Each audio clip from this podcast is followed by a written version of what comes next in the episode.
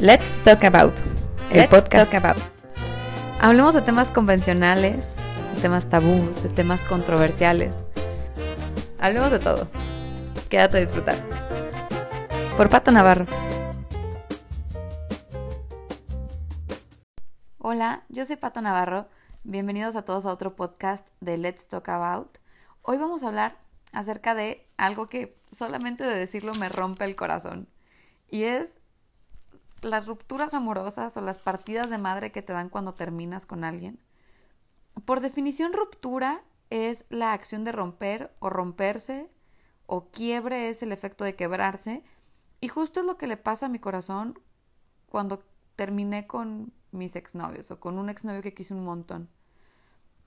Cuando terminas, neta, neta sientes dolor. Y estuve investigando un montón de cómo está el, el corazón conectado con el cerebro porque difícilmente, no, o sea, más bien creo que no hay persona en el planeta que no haya tenido una ruptura amorosa y que no haya sentido dolor, o que no se haya sentido mareado, o que no haya tenido taquicardia o dolor en el pecho, que no se haya sentido agotado, o que, digo, a mí me pasa muchísimo que cuando termino bajo de peso porque dejo de comer, pero yo tengo amigas que también empiezan a comer un montón.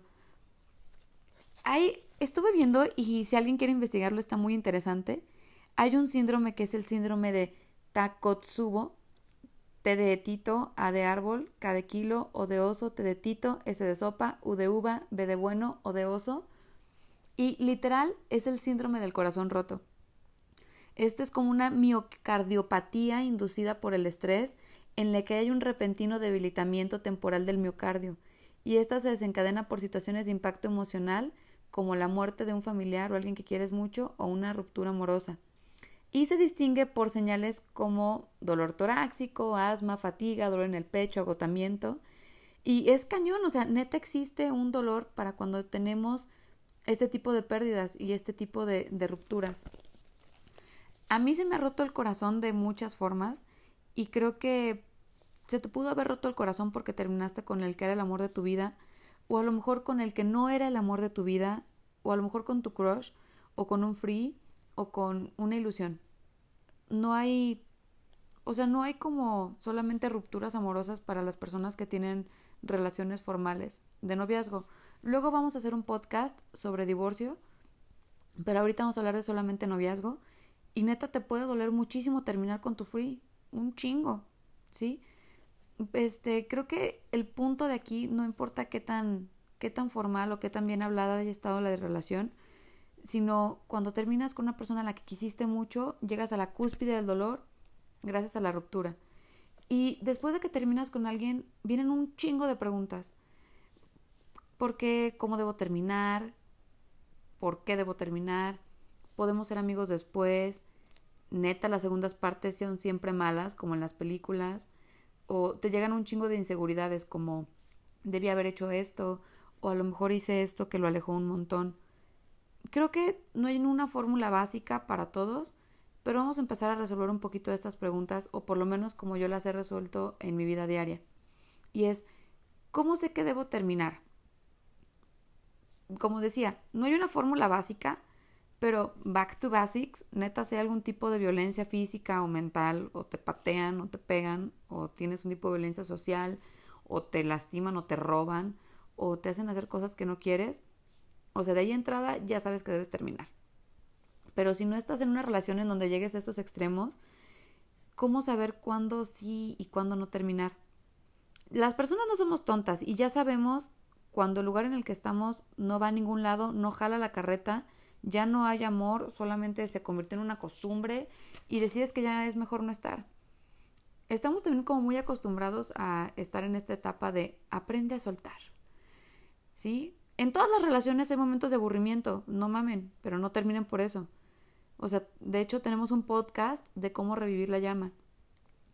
Pero si ya sabes a dónde van y qué quieren y empatan sus objetivos de vida, justamente métanle sazón a su relación para que no terminen, o sea, hagan el intento. No terminas una relación únicamente porque el presente no te agrada, sino porque ves que el futuro en el que, en el que vas o, ves tu futuro estando mejor separados. Ahí sí es cuando dices, no, esta relación no va a ningún lado. ¿sí? Ya teniste, tuviste que haber pensado sensatamente si ese no es tu lugar, si esa no es la persona a la que amas, si encontraste a alguien más, aquí aguas, ¿eh? Porque puede ser un arma de doble filo. O si la situación en la que estás ya no te sientes feliz, o sea, si ya lo viste sensatamente, ya lo pensaste y lo razonaste, viste a futuro, y la neta es que no empatan, y tomas la decisión, ¡ay, qué fuerte! Incluso hay relaciones en el día a día que de un día para otro se terminan las cosas. Es muy complicado, pero tan rápido es la toma de decisión porque hubo un evento muy fuerte y si ya lo tomaste, continúa con ello. Creo que mientras puedas tomar la decisión razonada de decir adiós, tómala. Mientras sea razonada, no por aburrimiento. Digo, si ya también el aburrimiento se convirtió en 15 años, pues a lo mejor podrías considerarlo, ¿no? Pero, como dije, vamos a tener otro podcast sobre divorcio. Creo que todas las historias son diferentes, pero tengo un dicho y me ha venido muy bien, y es, donde no florezcas, no te quedes. O eso opino yo.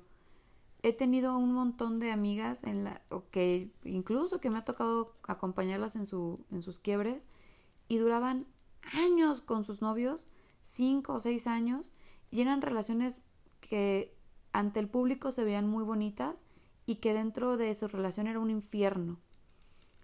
Tengo amigas y amigos incluso que no florecían en sus relaciones, que estaban llenos de vicios, de malos actos, de malos comportamientos, donde neta no eran el uno para el otro y duraban un chingo y era un culo de, o sea, poderse decir que no.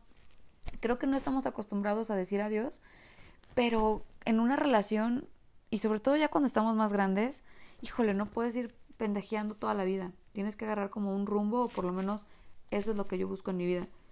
Así que si ya viste que neta tu relación pues no está funcionando, dile adiós, no pasa nada. ¿Puedes ser amigos después de que terminas? Depende, la neta. A mí al inicio me funcionó con una persona sí ser amiga y con otros no.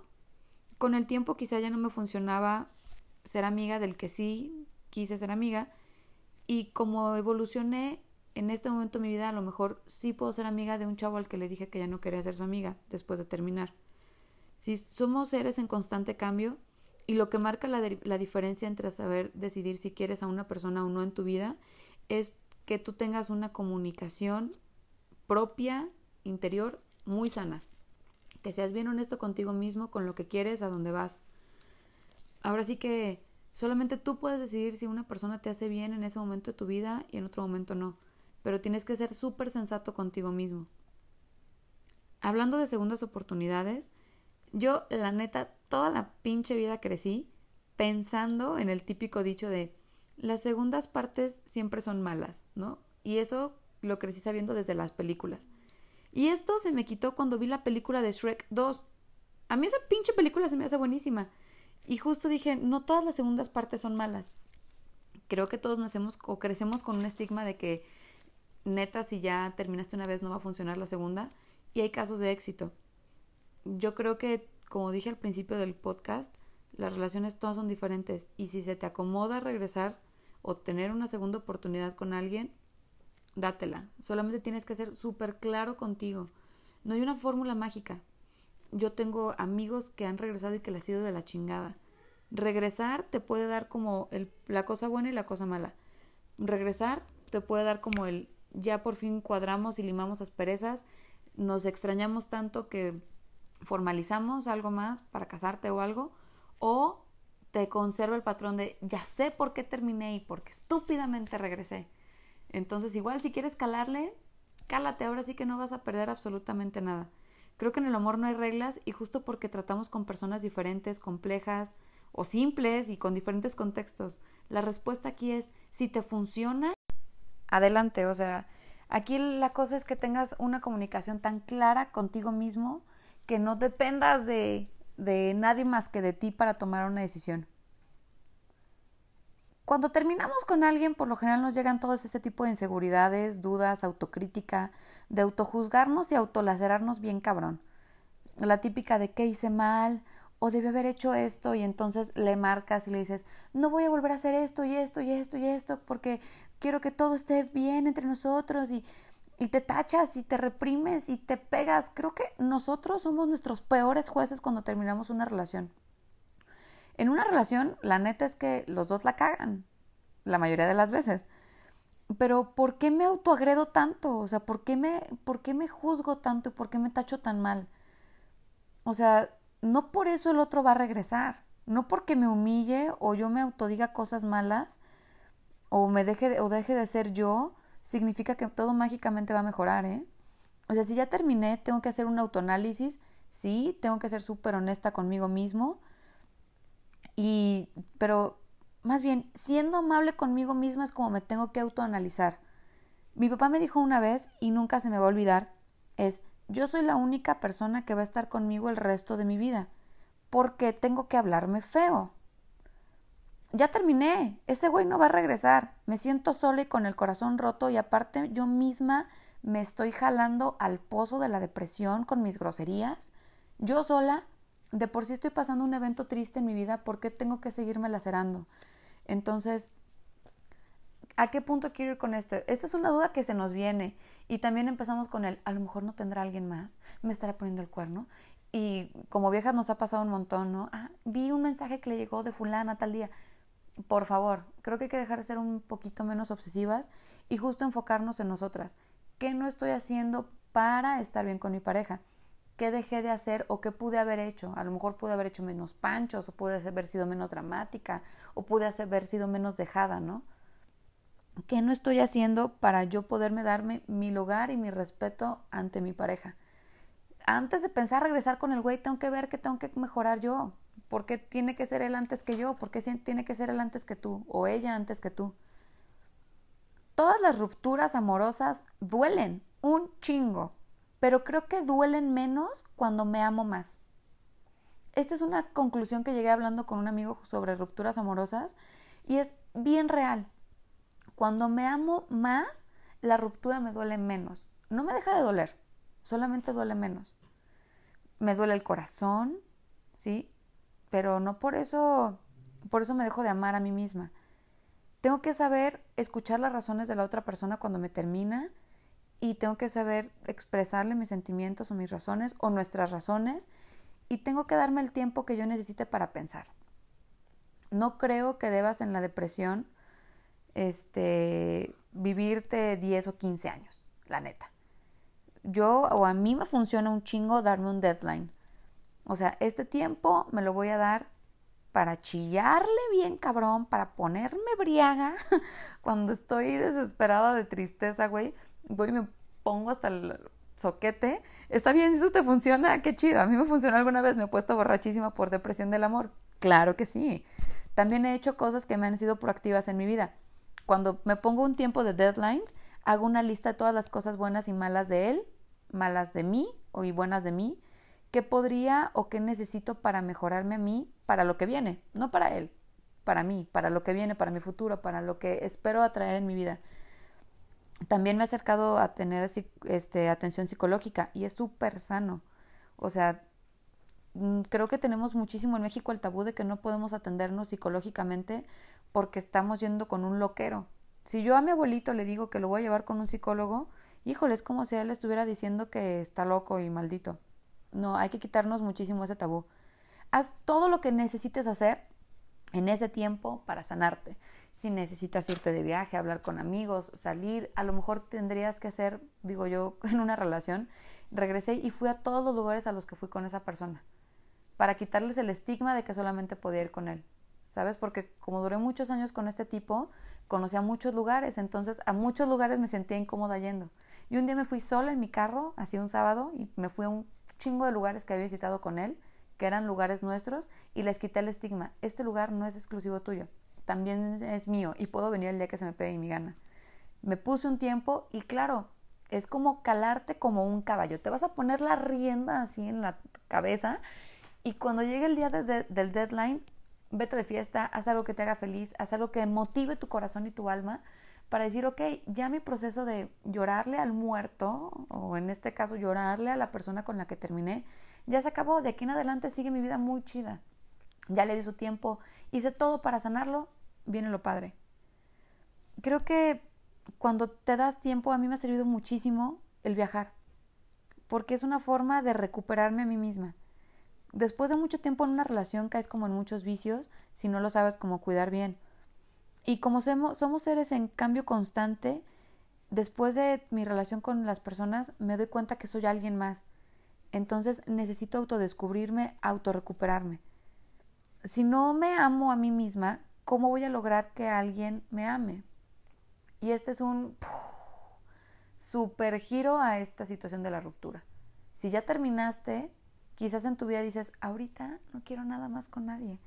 Pero qué tal que exista la chava que diga, ¿sabes qué? A mí sí me gustaría volver a tener una relación con alguien en algún tiempo, no ahorita, algún tiempo. Bueno, empieza por amarte. Si no te amas, ¿cómo alguien en el futuro te va a amar? Y es, y es normal, ¿no? O sea, creo que todo nace a partir del amor propio. Después de que te das este tiempo de deadline, empiezas a salir de nuevo. Creo que en este momento, o ese momento es el momento en el que más te tienes que amar. Ámate mucho, ámate un chingo. Es cuando más te necesitas. Nadie te va a tratar bien si tú no te tratas bien, si tú no te das paciencia, si tú no te das tu tiempo. Después que empiezas a salir, puedes empezar a romper los cristales de la desesperanza que vienen cuando terminas una relación. Y ya decíamos, a lo mejor no voy a encontrar a nadie, o nadie va a ser como él o ella, o nadie va a ser tan perfecto como él, o esa persona, esa mujer era lo mejor que iba a estar en mi vida. A ver, probablemente si tu destino está escrito, seguramente te va a llegar y de esa depresión amorosa no te vas a morir. Todos hemos pasado por depresiones amorosas y no conozco a un solo de mis amigos que después de haber terminado se haya muerto. La neta no. Todos le topan al toro y agarran los cuernos y salen adelante. Entonces, no te vas a morir. Y como decíamos, si está en tu destino, seguramente llegará alguien más. Cuando menos te lo esperas, vas a ver que alguien te va a volver a hacer sentir mariposas en el estómago, te va a volver a hacer creer en el amor. Hay veces que yo misma digo, nunca más va a llegar nadie y tómala. Mi propio destino llega a cachetearme en la cara y a recordarme que no tengo nada escrito. Que si quieres contarle tus, eh, tus planes a alguien o quieres que se rían de tus planes, cuéntaselos a Dios. Neta, no sabemos a dónde vamos a parar, como la canción. Así que no, no nos cerremos. Está muy interesante dentro de, de las rupturas amorosas, neta el malestar físico que se viene. Cuando terminas, a mí me ha pasado que me siento horrible por semanas y me siento muy mal físicamente. haciendo mi research, y esto neta va a ser un podcast especial para esta señora, es una señora francesa nacida en 1940 que se llama, se llama Annie Marcu. ¿Marcu? ¿Marcu? El caso es que esta señora es, es una fregona. Tiene un estudio en academias de ciencias exactas, es investigadora de economía, licenciada en música, hace yoga, es está especializada en psicología holística, aparte de desarrollo personal. Y ella dice que las ondas cerebrales se sincronizan con las vibraciones del ritmo cardíaco y el corazón arrastra a la cabeza. Estuve investigando sobre las relaciones que están interconectadas con cerebro y corazón y son cuatro formas en las que el cerebro puede influir en la toma de decisiones en el cerebro. Entonces que no nos sorprendamos que neta cuando tenemos una ruptura amorosa lo que nos duela sea el corazón y que tomemos decisiones basadas en el sentimiento de la ruptura. Lo que no, no lo que sucede o lo que sucede con una relación no siempre determina nuestra vida. A lo mejor terminas con uno y con otra y con uno más y con otra más y probablemente no sea la persona con la que termines el resto de tu vida. Tenemos que de ser libres y ser conscientes de que vamos a elegir reaccionar interiormente de la mejor forma frente a lo que nos suceda. La primera ruptura creo que siempre es la más perra. Después de eso vas haciendo callito y te vas haciendo mejor para los madrazos del amor. ¿A dónde quiero llegar con, con todo esto? Cuando terminas y te sientes tan de la chingada, no puedes cavar más. Si tú estás en un pozo, lo primero que debes hacer es dejar de cavar. No te vas a morir. Si tú estás terminando una relación y te sientes de la chingada, date tu deadline, si te funciona, ponte una tiempo, un tiempo límite, tírate a la depresión, todo lo que quieras, y después deja de cavar. No vas a salir del hoyo si tú mismo te sigues enterrando. Yo sé que duele un chingo y que es bien difícil de recuperar, pero siempre se puede. Ánimo. Y si estás pasando alguna situación, puedes escribirme en mis redes sociales. Y adelante, nadie se va a morir. Yo no me morí, nadie se ha muerto. Y si hay alguien que haya fallecido en el intento, pues híjole, qué forma de amor tan difícil y tan dura. Hay que ser súper constantes con nosotros como para no dejar que una relación amorosa defina nuestro futuro. Este es un tema que ha sacado un montón de vertientes. Vamos a ir desmenuzándolas para que podamos entendernos a nosotros mismos y por lo tanto en el momento de una crisis podamos reaccionar mejor. Espero que el podcast de hoy les haya agradado. Me encanta leer sus comentarios. Me gusta ver que, cada vez hay más pues personas que nos siguen y está chidísimo. Si tienes algo que comentarnos, escribirnos, no dudes en mandarlo. Los quiero mucho y arriba corazones a todos.